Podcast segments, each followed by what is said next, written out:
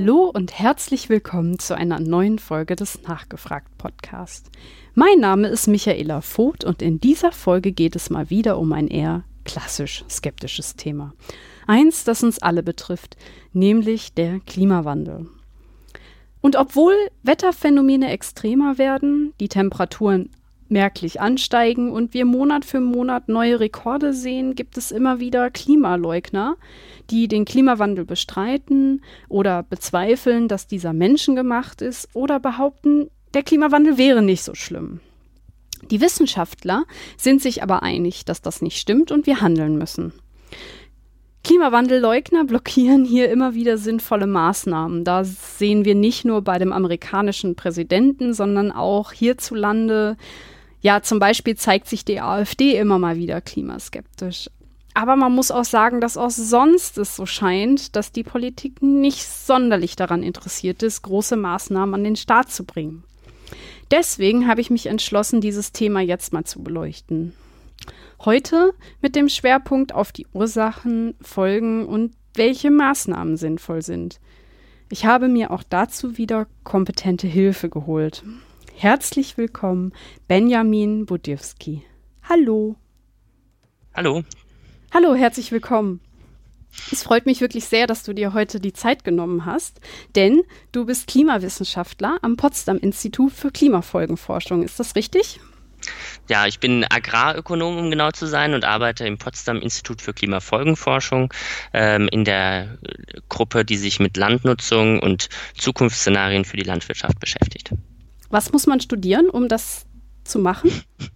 Da kann man sehr viel Verschiedenes studieren. Wir haben eine Gruppe, die ist zusammengesetzt aus Biologen, Ökonomen, Geografen ähm, und Volkswirten. Äh, da gehöre ich auch dazu. Mhm. Ähm, weiterhin haben wir auch Physiker und Informatiker bei uns in der Gruppe. Also ich muss sagen, ich finde das Thema sehr spannend. Deswegen würde mich natürlich jetzt auch mal interessieren, wie du denn eigentlich zu dem Thema gekommen bist.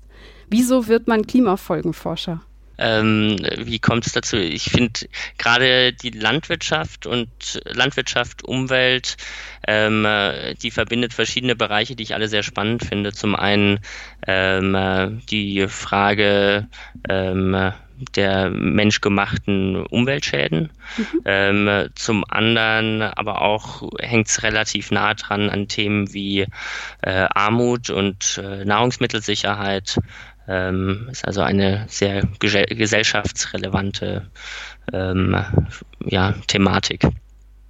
Und ähm, dazu kommt, dass ich ein äh, großes Interesse für Computer schon immer hatte und für, ähm, für Programmierung.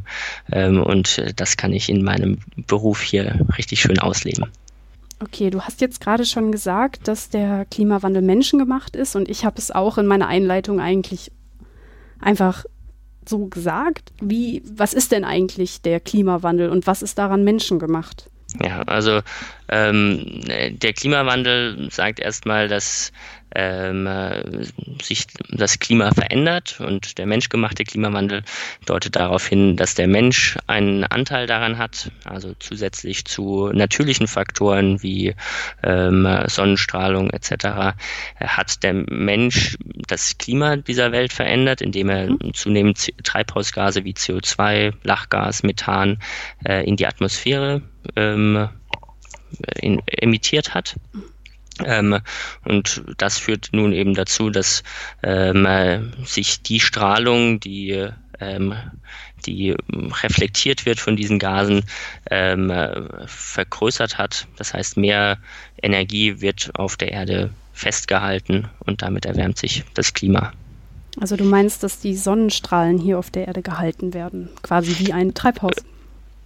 Genau, also Sonnenstrahle, Wärmestrahlung, genau. Und ähm, es ist ja jetzt so, dass es immer schon Klimaveränderungen gab. Was ist jetzt der Unterschied zu diesem ähm, Klimawandel, von dem wir gerade immer sprechen, also von dem menschengemachten Klimawandel? Dass es äh, Variationen im Klima gab, mhm. ist, die gab es schon immer und äh, wir hatten eine Gleiszeit, äh, Eiszeit früher, aus der wir jetzt herausgekommen sind in den letzten Zehntausenden Jahren. Ähm, äh, Allerdings ähm, haben wir nun aktuell, der Mensch, ein, ein, ja, eine so große Wirkung auf das Erdsystem, dass wir ohne den Faktor Mensch die aktuelle Erwärmung, wie wir sie gerade schon jetzt erleben, mhm. nicht mehr erklären könnte. Also ähm, wenn man einfach nur die natürlichen Faktoren für das Klima sich anschaut, dann reichen die nicht aus, um die aktuellen um den aktuellen Klimazustand zu erklären. Und die Differenz, und auch das kann man ähm, gut zeigen, lässt sich eben erklären durch äh, menschgemachte Aktivitäten, die Treibhausgase, äh, Treibhausgaskonzentration erhöht, genauso wie sie auch das Albedo der Erde verändert, also ähm, im Grunde die, die Farbe und Struktur der Erdoberfläche, die auch dafür sorgt, dass sich das Klima verändert. Ist mit Albedo jetzt die Farbe und Struktur der Erde gemeint oder heißt das nochmal was anderes? Genau, der, der Erde, ja. Okay. Also sowas wie, es macht einen Unterschied, ob irgendwo ein Wald steht oder ein Feld oder ob dort Eis liegt. Okay, also das, damit ist gemeint, dass quasi, wenn unser Eis abtaut, dass sich dann die Klimaeigenschaften der Erde auch deswegen verändern. Genau. Okay. Äh, sind es nur die Klimagase, die zur Erderwärmung beitragen, beziehungsweise zum Klimawandel, oder sind das noch andere ähm, Aspekte, die da eine Rolle spielen? Ja, da gibt es eine, eine, ganze Reihe von Interaktionen. Also neben den klassischen Treibhausgasen CO2, Lachgas, Methan gibt es auch zum Beispiel noch viele Aerosole. Ähm, was wir so auch unter dem Begriff Luftverschmutzung kennen, mhm. also zum Beispiel Partikel, die, die äh, in die Luft kommen und dort dann zum Beispiel zur Wolkenbildung beitragen. Ähm, Wasserdampf ist sehr wichtig und die auch ähm, wie stark ähm, sich der Klimawandel vers verstärkt oder wie stark sich diese Sachen verstärken, diese Prozesse, hängt auch sehr stark damit zusammen, wie viel Wasserdampf in der Erdatmosphäre ist und wo der ist. Wenn wir jetzt diese ganzen Aspekte zusammennehmen, haben wir also beobachten wir also im Moment, dass es halt stärkere Wetterphänomene gibt, dass die Temperaturen ansteigen und andere Dinge. Was sind denn die Folgen dieses Klimawandels? Also die Folgen, ich würde es jetzt mal äh, versuchen in Richtung Landwirtschaft äh, zu beantworten. Mhm. Im Grunde haben wir für die Landwirtschaft zwei verschiedene Folgen. Ähm, das eine ist ähm, dass sich äh, der Klimazustand verändert. Ähm, äh, es wird äh, wärmer, es wird nässer im Durchschnitt, allerdings je nachdem, wo man ist, auch teilweise trockener. Mhm. Ähm, äh, und der andere Punkt ist einfach, dass es, dass sich Klimazonen auch einfach verschieben. Dass sich das Klima verändert, heißt nicht automatisch, ähm, dass es schlechter wird. In manchen Regionen verbessert sich das Klima auch. Aber was allgemein ein Problem ist, ist die Veränderung des Klimas, weil sich unsere Landwirtschaft angepasst hat aktuell an eine gewisse, an ein gewisses Klima. Dort haben die Landwirte zum Beispiel Erfahrungen aus der Vergangenheit mit gewissen äh, Phänomenen. Sie haben sich auch auf gewisse ähm, landwirtschaftlichen Produkte spezialisiert. Und wenn nun zum Beispiel sich das Klima verändert, es wärmer wird, ähm, dann müssen sie nicht nur ähm, damit leben, dass eventuell die Erträge steigen oder fallen, ähm, sondern sie müssen auch eben ihr, ihr ganzes Management anpassen, müssen sich vielleicht eben neue Maschinen für andere ähm, landwirtschaftliche Feldfrüchte beschaffen oder ähm, müssen aufhören, gewisse Sachen anzubauen, die sie bisher kultiviert haben. Ähm, allgemein kann man sagen, dass das Klima in erster Linie über drei Faktoren wirkt. Das ist äh, die Temperatur, das zweite ist die, äh, der Niederschlag und das dritte ist äh, der der CO2-Gehalt in der Atmosphäre. Mhm. Ähm, letzterer ist nicht so bekannt, aber dadurch, dass ähm, sich die CO, CO2, CO2 ist auch ein Nährstoff für Pflanzen, wenn sich die Konzentration erhöht, können die Pflanzen diesen Nährstoff einfacher aufnehmen ähm, und sie müssen auch ihre Plattstomata, also die Plattöffnungen weniger öffnen und verdampfen damit weniger Wasser. Ähm, das hat also auch einen positiven Effekt, Effekt auf die Landwirtschaft.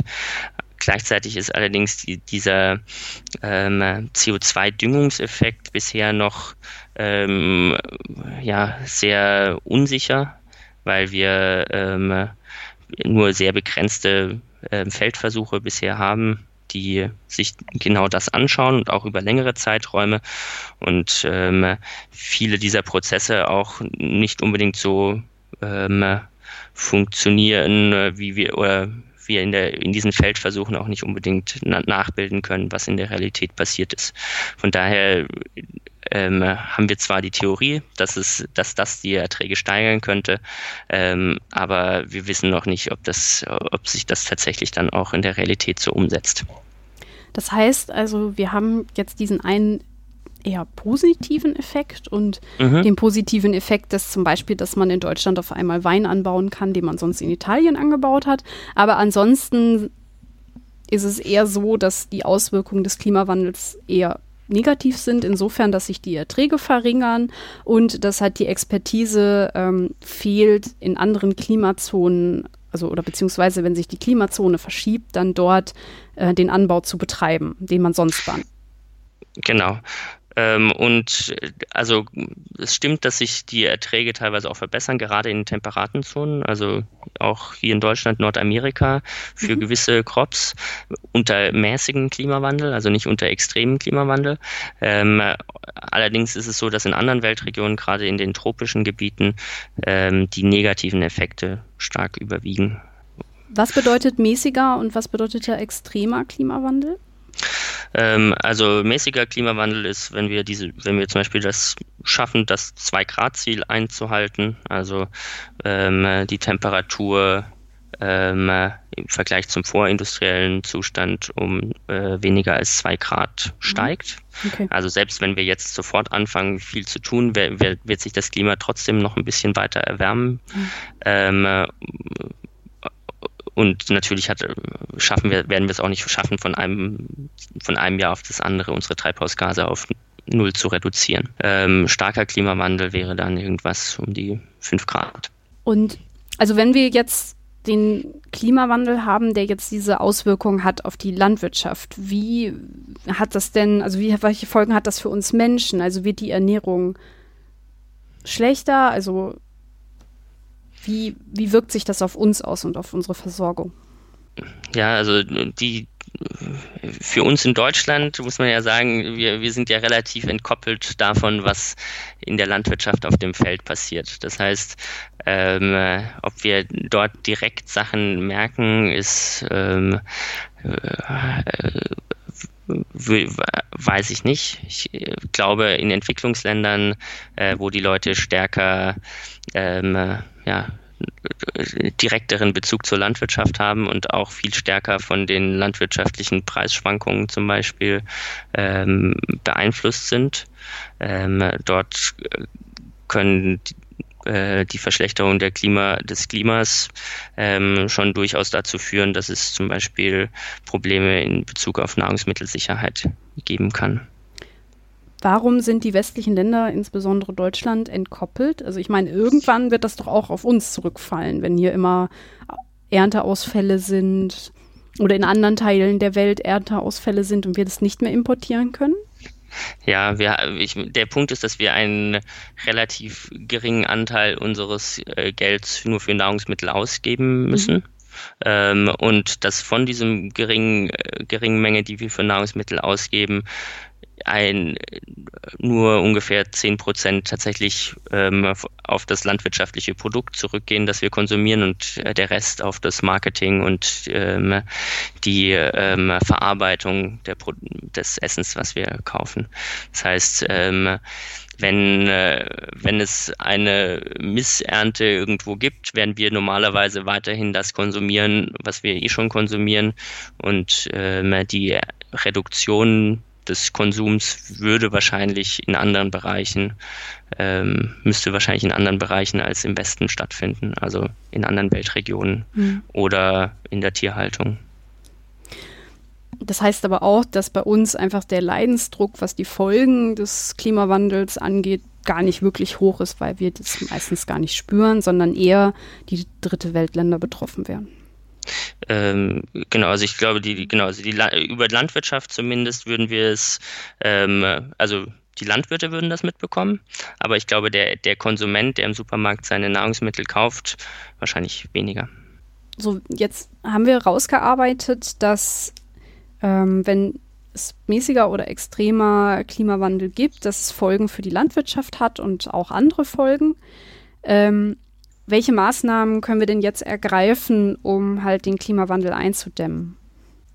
Also erstmal muss man sehen, dass äh, die Landwirtschaft für circa 20 bis 25 Prozent der menschgemachten Treibhausgase verantwortlich ist.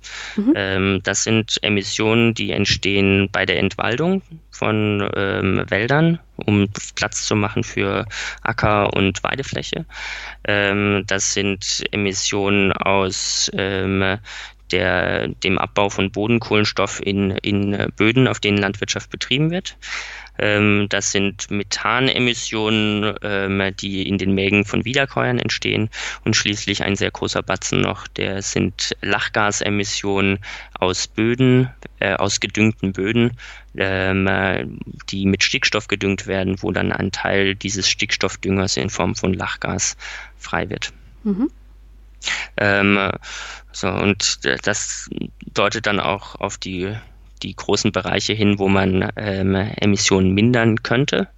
Ähm, wichtig wäre die Entwaldung ähm, und die Ausweitung der landwirtschaftlichen Flächen möglichst schnell zu stoppen. Mhm. Ähm, äh, das heißt, ähm, äh, dass man Wälder gerade in tropischen Regionen stark sichert, indem man äh, auch da, dafür sorgt, dass die Landwirtschaft die Produktion auf den vorhandenen Flächen ähm, äh, trotzdem äh, ähm, genug produzieren kann. Das heißt, man mhm. müsste wahrscheinlich auch ein bisschen investieren in Forschung und Entwicklung. Ähm, man muss sehen, dass in der Vergangenheit eigentlich 90 Prozent der Produktionssteigerung durch Intensivierung der vorhandenen Flächen erreicht wurde und nur 10 Prozent über Flächenausdehnung. Ähm, und das heißt, es ist durchaus möglich, die Flächen nicht auszudünnen, denen, wenn man es schafft, besser auf den vorhandenen Flächen zu managen. Dazu gehört allerdings auch, dass wir es schaffen müssen, obwohl wir gleichzeitig intensiver ähm, die vorhandenen Flächen managen müssen, weniger Umweltschäden dabei zu, äh, dabei zu verursachen. Mhm. Das bedeutet zum Beispiel, dass wir es schaffen müssen, ähm, Stickstoffüberschüsse abzubauen. Momentan ist es so, dass nur ungefähr die Hälfte des, an, des weltweit applizierten Düngers ähm, tatsächlich von den Pflanzen aufgenommen wird und die andere Hälfte ähm, verschwindet in die Umwelt in Form von Ammoniak, in Form von Nitrat in, den, in die Gewässer, in Form von Lachgas in die Atmosphäre. Mhm. Ähm, und ähm, da gilt es effizienter zu düngen. Das heißt, erstmal zu messen, wie viel braucht dann überhaupt die Pflanze, wie viel Dünger muss ich überhaupt anwenden, weil wenn ich zu viel anwende, dann bleibt es auf dem Acker und wird abgewaschen. Ähm, vielleicht muss man auch öfters düngen im Jahr, damit die Pflanze, also öfters und dafür weniger düngen, ähm, damit die Pflanze es dann bekommt, wenn sie ihre Wachstumsphase hat. Ähm, und dann gibt es natürlich gibt's noch eine ganze Reihe von weiteren Maßnahmen, äh, womit man es schaffen kann, die Lachgasemissionen zu reduzieren. Für Tierhaltung äh, gibt es ist es ähnlich so, dass es im Grunde, wenn man die Tiere äh, ja, besser ähm, ein, ein besseres Verständnis dafür hat, was die Tiere zum Beispiel in, im Futter brauchen, sie weniger Methan produzieren, weil sie ähm, im Grunde die Nährstoffe, die sie bekommen, effizienter aufnehmen können.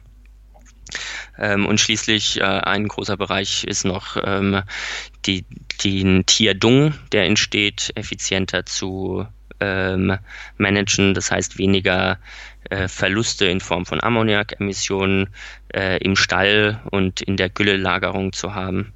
Das bedeutet auch zum Beispiel, dass man den Dung wieder besser ins Feld einbringt, mhm dafür sorgt, dass es ähm, zum Beispiel in die Erde schnell eingearbeitet wird, um, um da zu vermeiden, dass schnell Emissionen entstehen. So, das sind jetzt alles Sachen, die auf der Produktionsseite sind. Ja. Ähm, genauso muss man allerdings auch das gesamte Food-System verändern. Das heißt, momentan entstehen noch äh, oft große Verluste in Entwicklungsländern im, äh, in der Lagerung und Transport ähm, der Nahrungsmittel, weil zum Beispiel Kühlketten fehlen, weil äh, die Lagerbedingungen schlecht sind, oft auch auf äh, kleine Mengen auf der Farm gelagert werden und dann zum Beispiel äh, gewisse Schädlinge gibt, die dann das Korn aufessen. Mhm. Ähm, da ist in Entwicklungsländern ein großes Potenzial, die, sagen wir mal, die Verluste zu reduzieren. Und in reichen Ländern wiederum ist ein größeres Potenzial da ähm, im Bereich des, äh, der Haushalte. Also hier wird am meisten, äh, am meisten Nahrungsmittel werden tatsächlich in Haushalten verschwendet und nicht ja. zum Beispiel im Supermarkt, ähm, äh, weil die Leute mehr kaufen, als sie essen, nicht genau aufpassen, wann es schlecht wird, dann vergammelt es im Kühlschrank, wird weggeworfen oder sie essen, sie kochen etwas, kochen mehr, als sie essen können und haben dann Reste, die dann auch irgendwann entsorgt werden.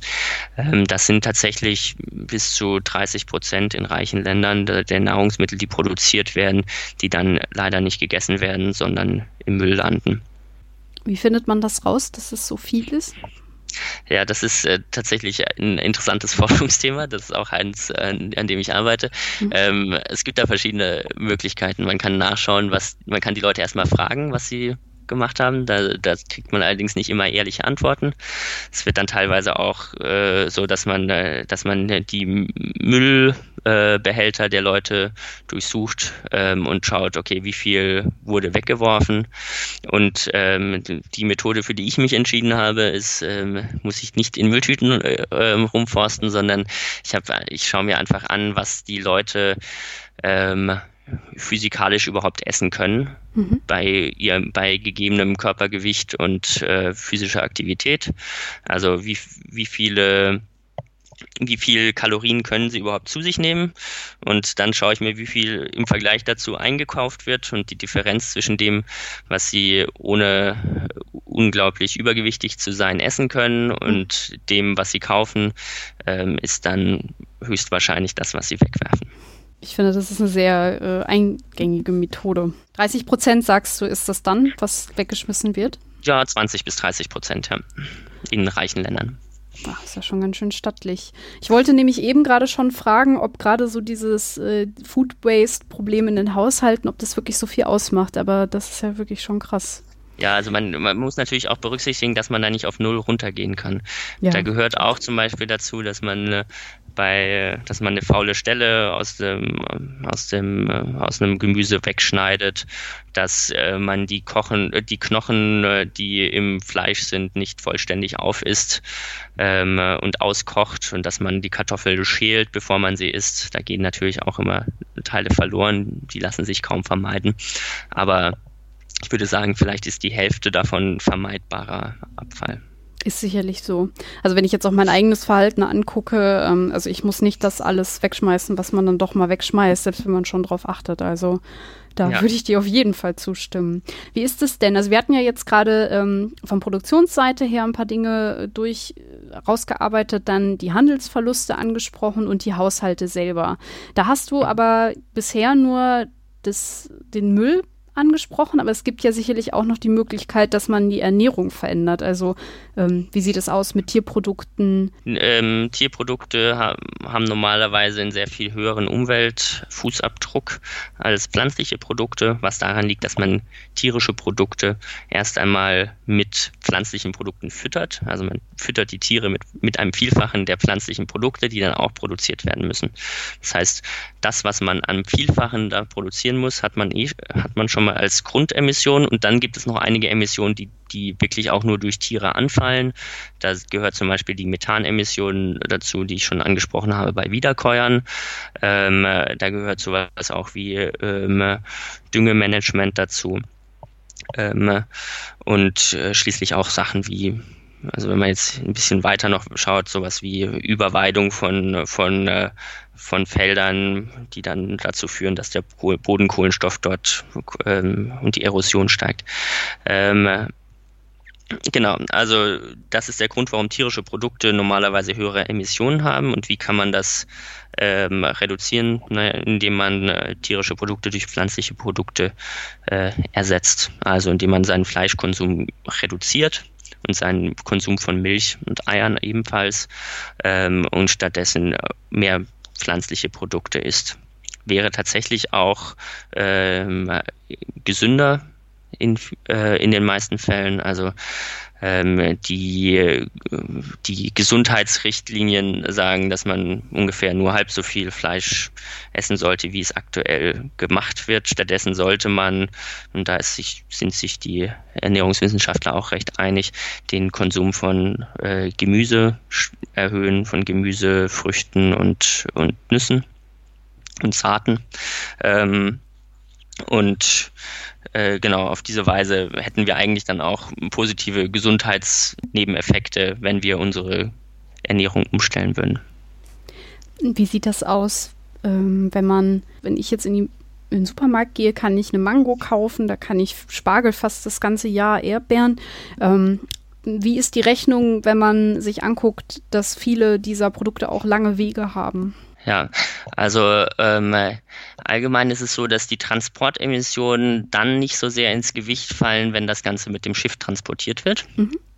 Ähm, wenn es mit dem Flugzeug transportiert wird, ähm, dann äh, ist es ähm, wiederum ein, äh, hat es einen sehr großen Einfluss auf den Fußabdruck. Das heißt, wenn sowas wie Beeren zum Beispiel, ähm, die schnell vergänglich sind, da passiert es tatsächlich, dass sie geflogen werden. Ähm, ich glaube auch bei gewissen exotischen Früchten. Mhm. Äh, andere Sachen, sobald sie auf dem Schiff verladen werden können und dort recht gut lagerbar sind, da sind die Emissionen tatsächlich nur ein Bruchteil von dem, was die Emissionen sind, die entstehen einfach durch den Anbau der pflanzlichen Produkte. Weißt du, ob man das erkennt auf der Packung?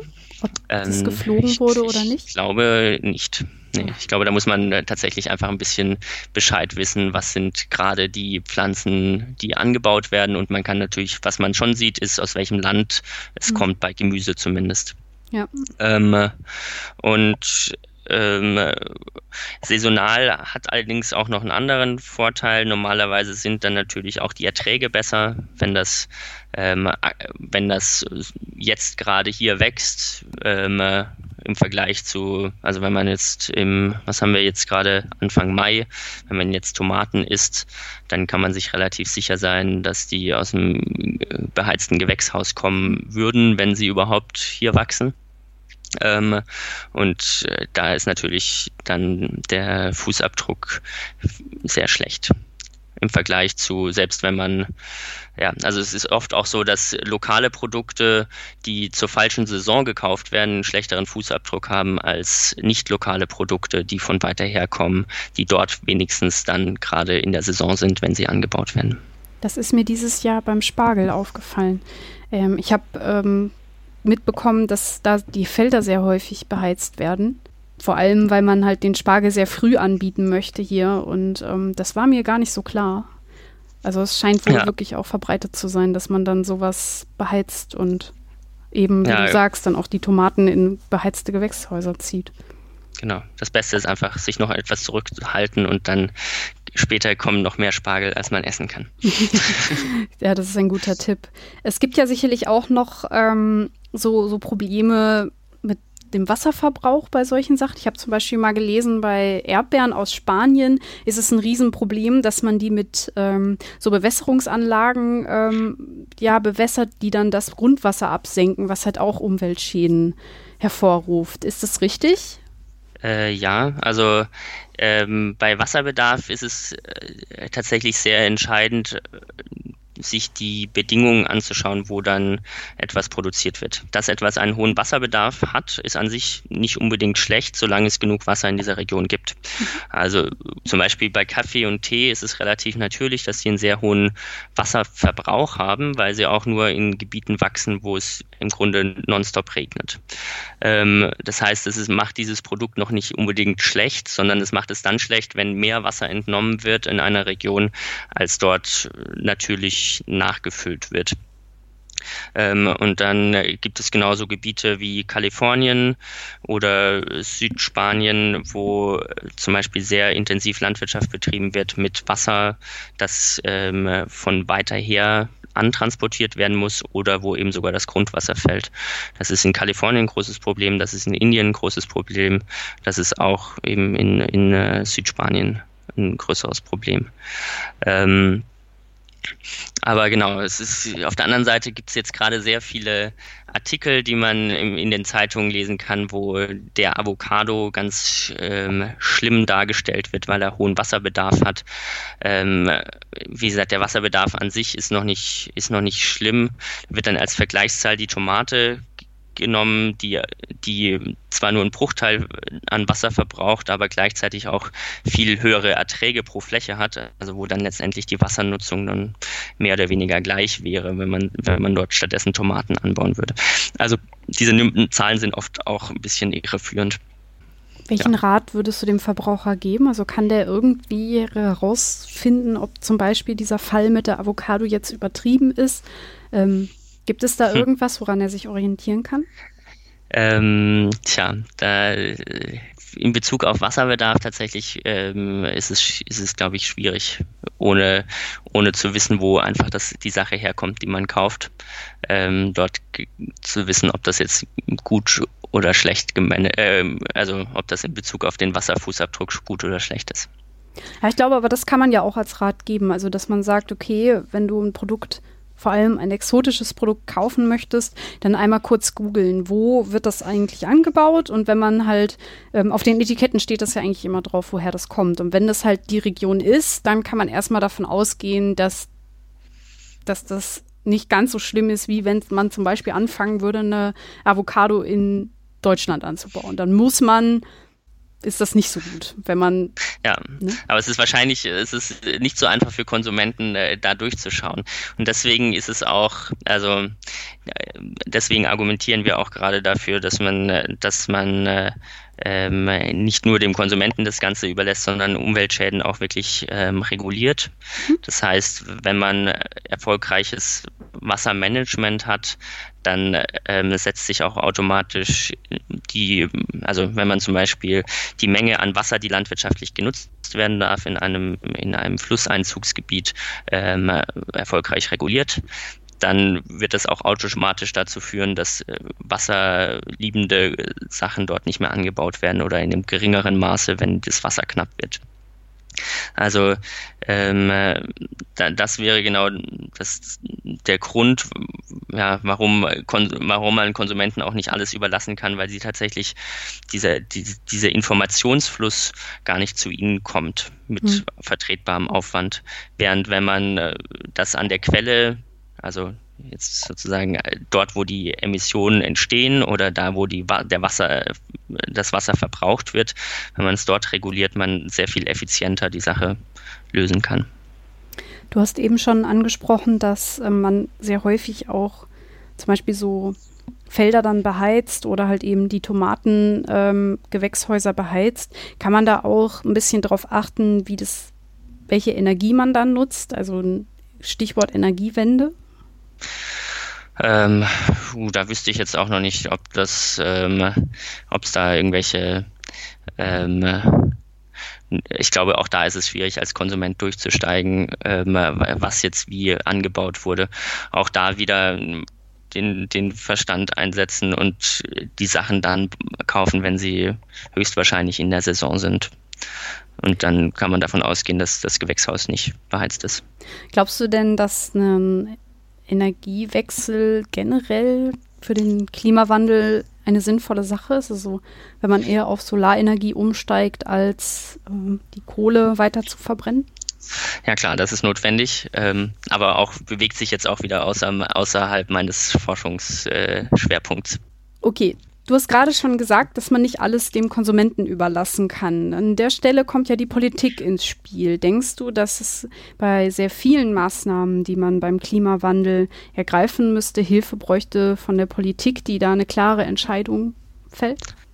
Ja, also ich glaube, in Bezug auf ähm, Klimawandel ist es tatsächlich nicht nur notwendig, ähm, dass, dass wir äh, bindende Gesetze bekommen von, äh, ja, von Deutsch, also deutsche Gesetze, sondern äh, leider ist es beim Klimawandel auch tatsächlich notwendig, dass wir international so so gut zusammenarbeiten, dass wir ein flächendeckendes, sektorübergreifendes, länderübergreifendes Klimaabkommen hinbekommen. Alleine können wir das Problem nicht lösen und alleine führt es dann auch dazu, wenn man stark reguliert, dass, ähm, dass man im Grunde die Verschmutzung äh, verschiebt nur und statt, statt dass man sie wirklich reduziert. Was meinst du mit verschiebt? Also es kann passieren zum Beispiel, dass wenn man hier jetzt eine starke, ähm, äh, starke Treibhausgassteuer einführen würde, dass es dann äh, zu Verlagerungseffekten kommt, wo gewisse Industriezweige oder ähm, ja, ins Ausland verschoben werden, äh, um dann dort ohne diese selbe Regulation ähm, ja, produziert zu werden. Das gilt allerdings natürlich nur dann, wenn das, also das gilt vor allem, wenn, wenn die Sachen sehr stark reguliert werden müssen. Mhm. Ja, aber genau, also sozusagen eine geringe CO2-Steuer könnte man wahrscheinlich einführen.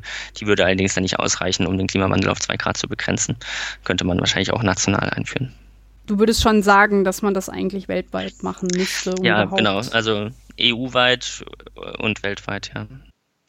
Während andere Umweltprobleme tatsächlich äh, lokaler lösbar sind. Also sowas wie ähm, äh, sowas wie äh, ähm, äh, Stickstoffbelastung, da merkt man dann auch lokal die Vorteile davon, das zu regulieren. Man hat plötzlich saubere Seen, man hat bessere Luft. Ähm, äh, da hat im Grunde jedes, jedes Land und sogar jedes Bundesland seine im Grunde gute Anreize, das ganz auf eigene Faust zu machen, auch ohne dass man jetzt irgendwie ein internationales Abkommen hat.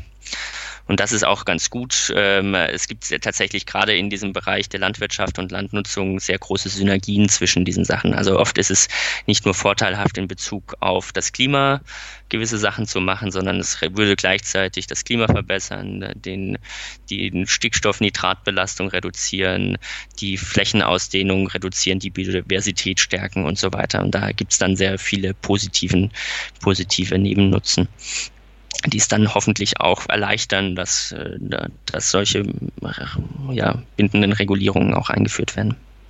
Hast du denn das Gefühl, dass die Staaten oder auch Deutschland angemessen auf den Klimawandel reagieren? Nee, also bisher haben wir ja noch kein bindendes ähm, Klimaabkommen. Mhm. Also wir haben das Zwei-Grad-Ziel festgeschrieben, aber wir haben noch keine Sanktionsmechanismen, ähm, die dafür sorgen würden, dass dieses Zwei-Grad-Ziel auch tatsächlich eingehalten werden muss. Mhm. Ähm, äh, und insofern, nein, aktuell steuern wir auf jeden Fall nicht auf, äh, auf das Zwei-Grad-Ziel zu. Also du würdest jetzt zum Beispiel auch das Pariser Abkommen als auf keinen Fall ausreichend bewerten? Es war in die, es geht in die richtige Richtung, aber nein, es ist nicht ausreichend. Um den Klimawandel, also alleine, es reicht noch nicht aus, äh, dass man ein Zwei-Grad-Ziel definiert, sondern man muss auch Maßnahmen ergreifen, um es dann durchzusetzen. Hast du eine Idee, was die Politik, ähm, ja, welche Maßnahmen da ergriffen werden könnten? Sanktionen zum Beispiel, also was könnte man da machen?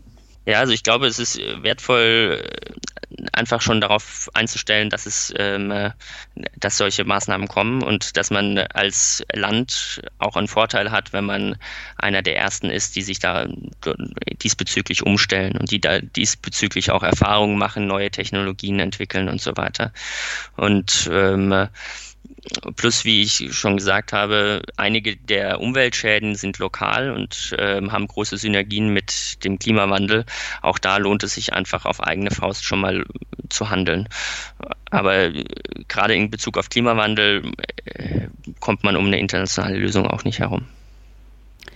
Ja, wie würdest du denn sagen, hat das, also was für eine Trump hat ja die Entscheidung getroffen, aus dem Pariser Abkommen auszusteigen. Hat das Folgen für den Klimawandel? Mm, solange sich jetzt Trump nicht sonderlich viele andere Staaten anschließen, noch nicht unbedingt. Ähm, äh, also zum einen muss er erst nochmal wiedergewählt werden, damit er auch wirklich aus dem Abkommen aussteigt, weil ich glaube, das Abkommen, der Ausstieg kann erst passieren. Also sie sind jetzt erstmal noch verpflichtet drin zu sein, wie bis äh, zum Ende seiner ähm, ja. Legislaturperiode, kann man das so sagen, ja. ja. Ähm, und danach im Grunde nach der nächsten Wahl könnt, könnte es dann passieren, dass die USA rausgeht.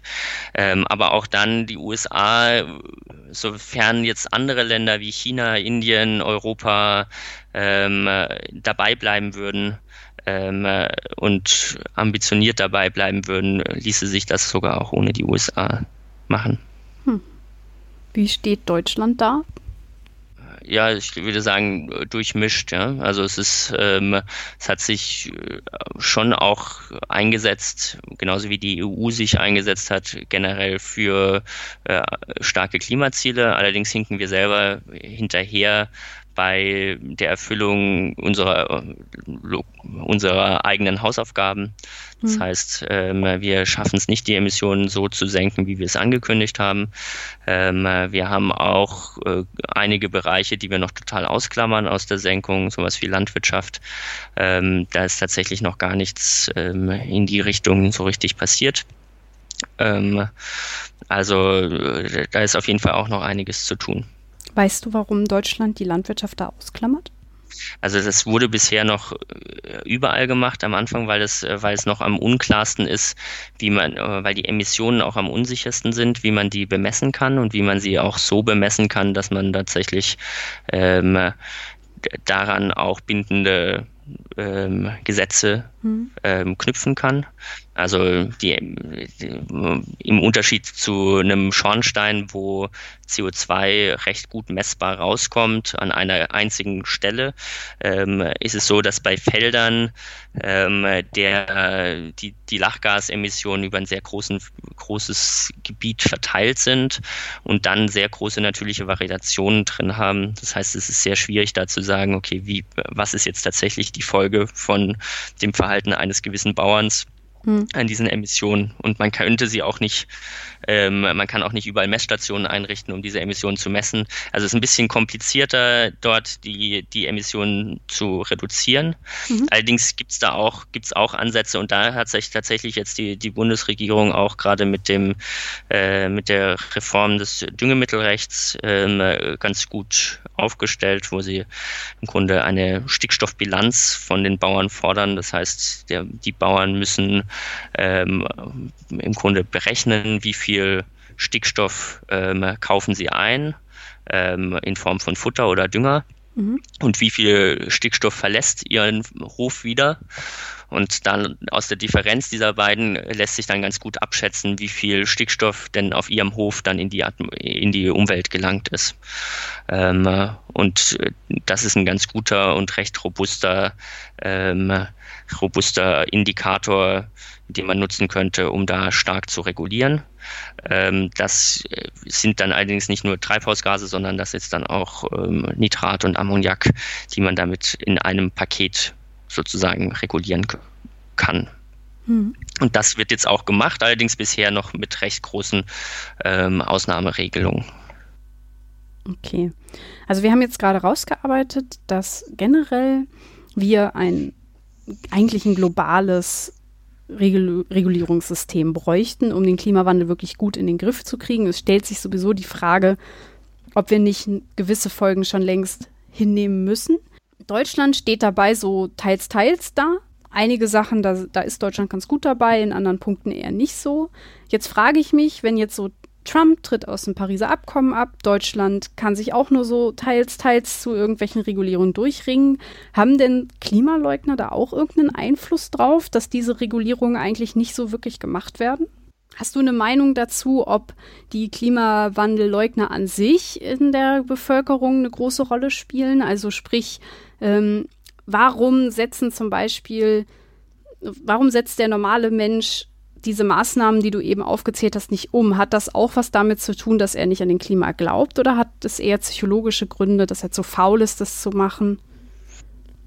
Also ich glaube, da gibt es ähm, eine ganze Menge Gründe dafür. Ja, also zum einen, genau, also äh, selbst wenn alle Leute an den Klimawandel glauben, ähm, braucht es natürlich auch noch eine gewisse Prioritätensetzung, das durchzusetzen und es braucht, äh, um, das, um das Ganze wirklich durch den politischen Prozess durchzubringen, braucht das natürlich dann auch für eine längere Zeit auch einen, einen wichtigeren Stellenwert und äh, kontinuierlichen Willen der Bevölkerung, äh, das auch zu unterstützen und dafür auch gewisse Sachen in Kauf zu nehmen. Prinzipiell habe ich schon den Eindruck, dass, in, dass die deutsche Bevölkerung recht stark auch ein Bewusstsein hat dafür, dass Klimawandel eine größere Gefahr darstellt und mhm. auch gewillt ist, dort etwas zu tun. Aber das Ganze in ein, in ein funktionsfähiges Regelwerk umzusetzen, das dann dafür sorgt, dass auch wirklich die Emissionen fallen, ist, ist leider auch nicht trivial. Da braucht man, es braucht verschiedene Bruchstücke, jeglich alle Industriesektoren sind im Grunde davon betroffen, auch die Landwirtschaft ist davon betroffen ähm, und ähm, dort auf unterschiedliche Weise. Bauern müssen äh, lernen, anders zu managen und ähm, müssen auch lernen und gewisse Technologien müssen auch erstmal erarbeitet werden. Also es ist, ein, es ist eine relativ größere Transformation mhm. und ähm, im Grunde gilt es jetzt als erstes äh, sozusagen die Rahmenbedingungen zu setzen, die dafür sorgen können, dass so eine Transformation losgeht und dass dann auch die Innovationen angestoßen werden, die wir brauchen. Also mit das Wichtigste ist wirklich, dass man so schnell wie möglich eine, eine Bepreisung von Emissionen erreicht. Also, dass man dafür sorgt, dass CO2 zum Beispiel besteuert wird, äh, damit sich dann zum Produktionsverfahren, die weniger CO2 verbrauchen, äh, Anbaumethoden, die weniger, weniger Flachgas zum Beispiel ausstoßen, hm. einen Wettbewerbsvorteil haben gegenüber anderen ähm, Produkten, ähm, die das eben nicht so gut erreichen. Und dann entsteht dadurch dann auch äh, so eine ganz ähm, eine Innovationsdynamik, die dann äh, sich selbst auch ähm, weiter fördert. Ja? Wenn man merkt, dass es effizienter ist und dass man damit besser verdient als mit konventionellen Praktiken, dann ähm, wird das auch weiterentwickelt und so weiter. Also es ist im Grunde auch ein Lernprozess, durch den man da durchgehen muss und äh, den man möglichst schnell anstoßen muss, um davon zu profitieren. Ja, ich glaube, da hast du recht. Also ich habe auch schon ganz oft gedacht, ähm, dass gerade in Deutschland sehr häufig man sich so an alten Technologien festbeißt, weil es ist ja auch einfacher. Man muss halt nicht so viel lernen und man hat halt wirklich lange damit Geld gemacht. Und ähm, was jetzt eigentlich passieren muss, ist, dass man erkennt, dass diese Technologien eine Chance bieten. A, auch um mehr Geld zu machen und auch um ganz vorne mit dabei zu sein. Also zum Beispiel denke ich da gerade auch an die Autoindustrie, also das E-Auto. Ähm, das, das ist sicherlich auch eine große Chance für die Firmen, nochmal einen neuen Markt ja. aufzumachen. Und man kann es auch, auch tatsächlich, also ich finde auch Gesellschaften brauchen auch gewisse Herausforderungen, ähm, die erstmal dazu anstacheln, überhaupt ähm, äh, ja, sich zu bewegen und gewisse neue Sachen äh, überhaupt anzustoßen. Ja. Und ähm, äh, tatsächlich je nachdem, wie man das sieht, kann das nicht, kann der Klimawandel auch nicht nur ein Hindernis sein, sondern vielleicht auch dazu helfen, ähm, gewisse gesellschaftliche Prozesse anzustoßen, die man vielleicht aus Bequemlichkeit sonst gar nicht angehen würde. Ja, ich glaube nämlich auch, dass du sagst da gerade was Richtiges ist mit der Bequemlichkeit. Ähm, ich persönlich, ich hatte dir ja eben auch so die Frage gestellt, ähm, warum Leute diese Maßnahmen nicht ergreifen. Und ich persönlich glaube auch, dass hier in Deutschland das weniger dieses Klimaleugner-Ding ist, sondern dass es wirklich eher die Bequemlichkeit ist. Also halt, ähm, dass man dann doch das Essen wegschmeißt, dass man dann doch solche Dinge, diese Maßnahmen alle nicht ergreift, weil der Leidensdruck nicht hoch genug ist. So erscheint es mir. Ja, Leidensdruck oder aber auch, also man muss auch sehen, dass, dass diese Umstellung der Ernährung, die wir recht radikal in den letzten 40, 50 Jahren in Deutschland hatten, mhm. also hin zu mehr Fleisch, hin zu mehr äh, verarbeiteten Produkten, die jetzt wirklich, ähm, wo wir jetzt wirklich schon da sind, dass fast die Hälfte der, der der konsumierten Lebensmittel hochverarbeitet sind. Ähm, die hat eine ganze Reihe von, von Ursachen und da gehören auch so Sachen dazu, dass zum Beispiel Leute mehr arbeiten, äh, mhm. weniger Zeit haben zum Kochen, längere Arbeitszeiten haben, dann aber auch in kleineren Haushalten leben, nicht mehr für die Familie kochen, sondern nur noch für sich alleine, dann lohnt sich das vielleicht nicht mehr, dann geht man eher in Restaurants. Ähm, also es sind oft sehr komplexe Lebenszusammenhänge, die dafür sorgen, ähm, dass diese Probleme auftreten. Ja. Und ähm, daher sind dann auch es ist leider auch nicht trivial dafür, Lösungen anzubieten. Also es hat oft auch leider einen Grund dafür, dass äh, es hat leider oft auch einen Grund, dass Leute schlechter mit Nahrungsmitteln umgehen. Ähm, also weil sie selber das Gefühl haben, keine Zeit mehr, mehr, zu haben oder weil sie weniger Erfahrung mehr haben mit dem Kochen und deswegen es auch nicht mehr richtig wissen. Auch weil zum Beispiel sehr stark gewisse Produkte beworben werden. Ähm, das hat, hat, natürlich auch einen Effekt, sonst würden wir Klar. nicht so viel für Werbung ausgeben oder sonst würden die Firmen nicht so viel für Werbung ausgeben. Ähm, also Werbung für normalerweise ungesunde Lebensmittel, also man sieht selten eine Brokkoli-Werbung, ähm, die sorgen natürlich auch dafür, dass wir auf ähm, solche Produkte mehr abfahren. Ja ich glaube, dass das alles genau richtig ist, was du sagst und dass das gerade hier in Deutschland sind das wirklich die Ursachen. Ich sehe das ein bisschen anders, wenn ich mir den Rest der Welt angucke. Da glaube ich, dann ähm, gibt es diese Bequemlichkeit auch, aber da sind ist dieses Klimaleugnen und diese Diversität, also das ist halt Leuten wird immer noch erzählt, dass die Wissenschaftler sich nicht einig sind in den USA. Das ist in den Medien sehr präsent. Und da glaube ich, dass dann die Leute aus ihrer Bequemlichkeit heraus jetzt eine Ausrede haben, quasi, ach, die Wissenschaft ist sich nicht einig, also kann ich so weitermachen wie bisher. Ja, also genau dieses, dieses äh, Narrativ, dass sich die Wissenschaft nicht einig ist, das muss man wirklich durchbrechen, weil ähm, in Bezug auf Klimawandel, in Bezug auch, was sich dagegen tun lässt, ist schon eine sehr große Einigkeit innerhalb, innerhalb der ähm, Wissenschaft, auch international. Das ist auf jeden Fall so. Und da würde ich auch die Medien halt definitiv nicht aus der Verantwortung rausnehmen. Ich finde es nicht gut, dass es halt gerade zum Beispiel in den USA das nicht richtig rüberkommt. Zum Beispiel in den Talkshows wird das halt so dargestellt, als wäre das noch Diskussionsthema. Und das ist es nicht. Und das finde ich wirklich sehr, sehr schlimm. Ja. Okay, halten wir das so fest. Wie erreichen wir die Leute denn jetzt? Also ähm, gibt es, hast du eine Idee, wie, ähm, wie wir zum Beispiel Ernährungsbildung schaffen können oder ähm, wie wir die Leute aufklären können? Gibt es da einen Weg, den du dir vorstellen kannst? Also man sieht, dass äh, Ernährungspräferenzen normalerweise in bestimmten Lebensabschnitten stark gebildet werden. Also sozusagen, wenn ich, wenn ich überlege, was ich mag, dann geht ganz viel davon auf die Kindheit zurück. Also was gab es für ein Essen in der Familie, was gab es dann auch für ein Essen in der Schule. Ähm, und dann kommen nochmal so größere Umbrüche Brüche im Leben, wo Leute nochmal oft auf eine ähm, ihre Ernährung umstellen. Das ist normalerweise, wenn sie zu Hause ausziehen und das erste Mal in eine eigene Wohnung gehen, wenn sie das erste Mal eine zum Beispiel nach dem Studium äh, in ein Arbeitsverhältnis treten und dann wieder, wenn sie das erste Kind bekommen. Das sind so, so größere äh, Umbrüche, wo man dann auch gezielt dort nochmal mit der Bildungsarbeit ansetzen könnte. Zum Beispiel, indem man, ähm, äh, indem man anbietet für werdende Eltern, ähm, dass es zum Beispiel Kurse gibt, wie man, wie eine gesunde Kinderernährung aussieht, ähm, dass man in Schulen dafür sorgt, dass die Schulkantinen nicht so unterfinanziert sind, wie sie aktuell sind, sondern mhm. dass es dort gesunde und vollwertige bezahlbares Essen gibt, wo tatsächlich alle dran teilhaben können. Ähm, äh, es ist sehr wichtig, dass auch in den Schulen Bildungsarbeit passiert, zum Beispiel, dass Schulgärten wieder reaktiviert werden, ähm, äh, dass auch gekocht wird in den, in den Schulen. Ähm, äh, und dass die Schüler auch im Unterricht lernen, wie, ähm, wie zum Beispiel Essen mit Umwelt zusammenhängt. Und dann könnte man eben auch weiterhin zum Beispiel äh, Erstsemesterer in, in, äh, in Universitäten sich nochmal überlegen, ob auch dort nochmal zum Beispiel ähm, ein gewisses Bildungsangebot interessant wäre. Mhm.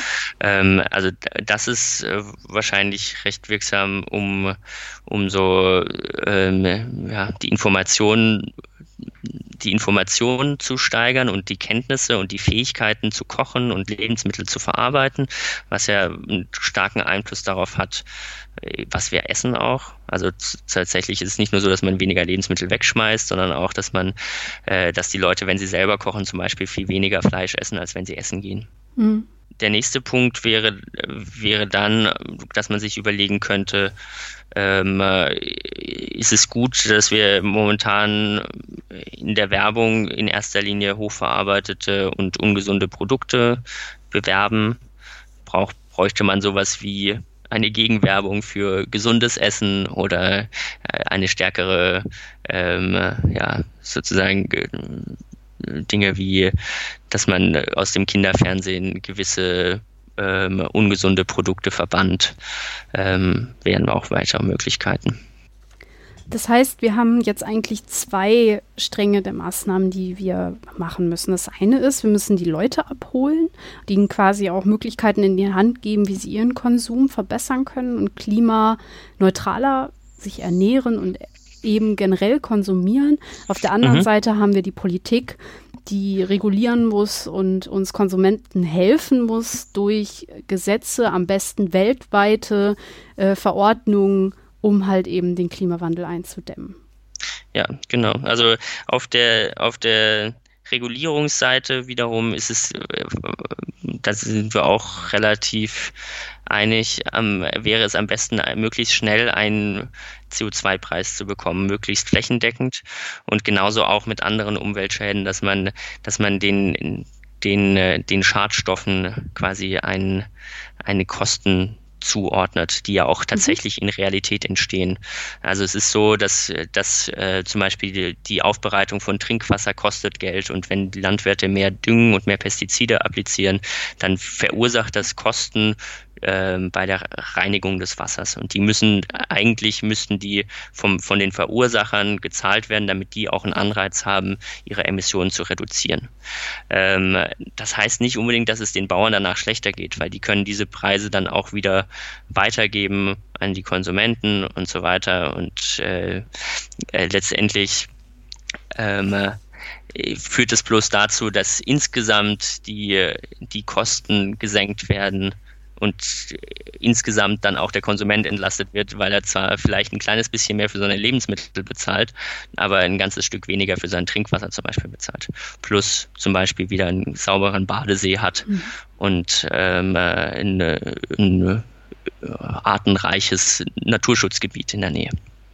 Ja, ich glaube, wir haben das Thema vollumfänglich betrachtet oder haben wir noch was vergessen, deiner Meinung nach? Mm, fällt mir jetzt zumindest gerade nicht ein. Bestimmt einiges, aber. ja, es ist ja auch ein sehr komplexes Thema, aber wir haben uns ja jetzt so ein paar Schwerpunkte rausgesucht und ich habe schon das Gefühl, dass wir da die meisten Punkte erwischt haben, oder? Mhm. Dann danke ich dir schon mal, dass du mir so einen guten Überblick gegeben hast über die Auswirkungen auf die Landwirtschaft und welche Folgen der Klimawandel dafür hat und wie die Landwirtschaft und der Klimawandel so zusammenspielen, aber auch welche Maßnahmen wir ergreifen können und wie die Politik sich am besten verhält. Gerne. Gut, dann kommen wir zum letzten Teil der Sendung. Im letzten Teil der Sendung gebe ich meinem Gast immer gerne ein Horoskop mit auf den Weg. Einfach so ein bisschen als Rausschmeißer. Und ich habe mir jetzt überlegt, äh, weil wir ja über den Klimawandel sprechen, haben wir ja sehr viel über die Erde gesprochen und über generell die Elemente der Erde. Und deswegen habe ich ein Elemente-Horoskop rausgesucht für dich. Wie schön. Kommt da auch der Stickstoff vor? Nee, leider nicht. Ach, schade. Die sind etwas, ähm, ja, die sind ja nicht so realistisch.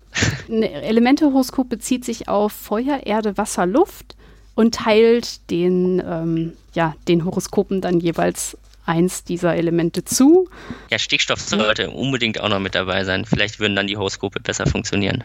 Sollte es. So, was bist du denn von Sternzeichen? Stier. Du bist Stier. Okay, dann hattest du jetzt gerade Geburtstag oder hast noch? Ich habe noch in äh, ah. zwei Wochen. Gut, dann lass mal schauen. Okay, du bist also Erde. Ah, das passt zum heutigen Thema ja gut, vor allem mit deinem Schwerpunkt Landwirtschaft. Mhm. Das Erdzeichen Stier ist realistisch und auf dem Boden der Tatsachen geblieben, eben geerdet. Beharrlichkeit zählt ebenso zum Element Erde wie Disziplin. Die fassbare materielle Welt ist ihr Zuhause und so steht das Element Erde auch für Zuverlässigkeit, ob im Beruf oder bei zwischenmenschlichen Beziehungen. Zu den Stärken der Erdzeichen gehört, dass sie sich niemals unterkriegen lassen, egal wie viele Rückschläge sie erleben. Dadurch erreichen sie stets, was sie sich vorgenommen haben. Manchmal wirken die Erdzeichen jedoch etwas penibel, ernsthaft und streng. Die Erdzeichen sollten aufpassen, dass sie bei allem Pflichtgefühl die Lebensfreude nicht vergessen. Ein Fehlen des Elements Erde kann zum Verlust von Realismus führen. Findest du dich da wieder? Äh, tut man ja immer bei Horoskopen, aber da fühle ich mich natürlich besonders äh, wieder. Ja, danke. ja, was ich äh, spannend finde, ist, dass hier jetzt dieser Realismus so angesprochen wird. Und wir haben ja heute ein Thema besprochen, wo man wirklich einfach sehr realistisch mit umgehen muss. Also insofern finde ich es schon, dass es passt. Ja, äh, fand ich auch. Hat gepasst. ja, dann danke ich dir sehr, dass du mir geholfen hast, dieses schwere Thema einmal zu bearbeiten und dass wir die Folge dazu aufgenommen haben. Gerne. Und euch, liebe Hörer, vielen Dank fürs Zuhören. Tschüss.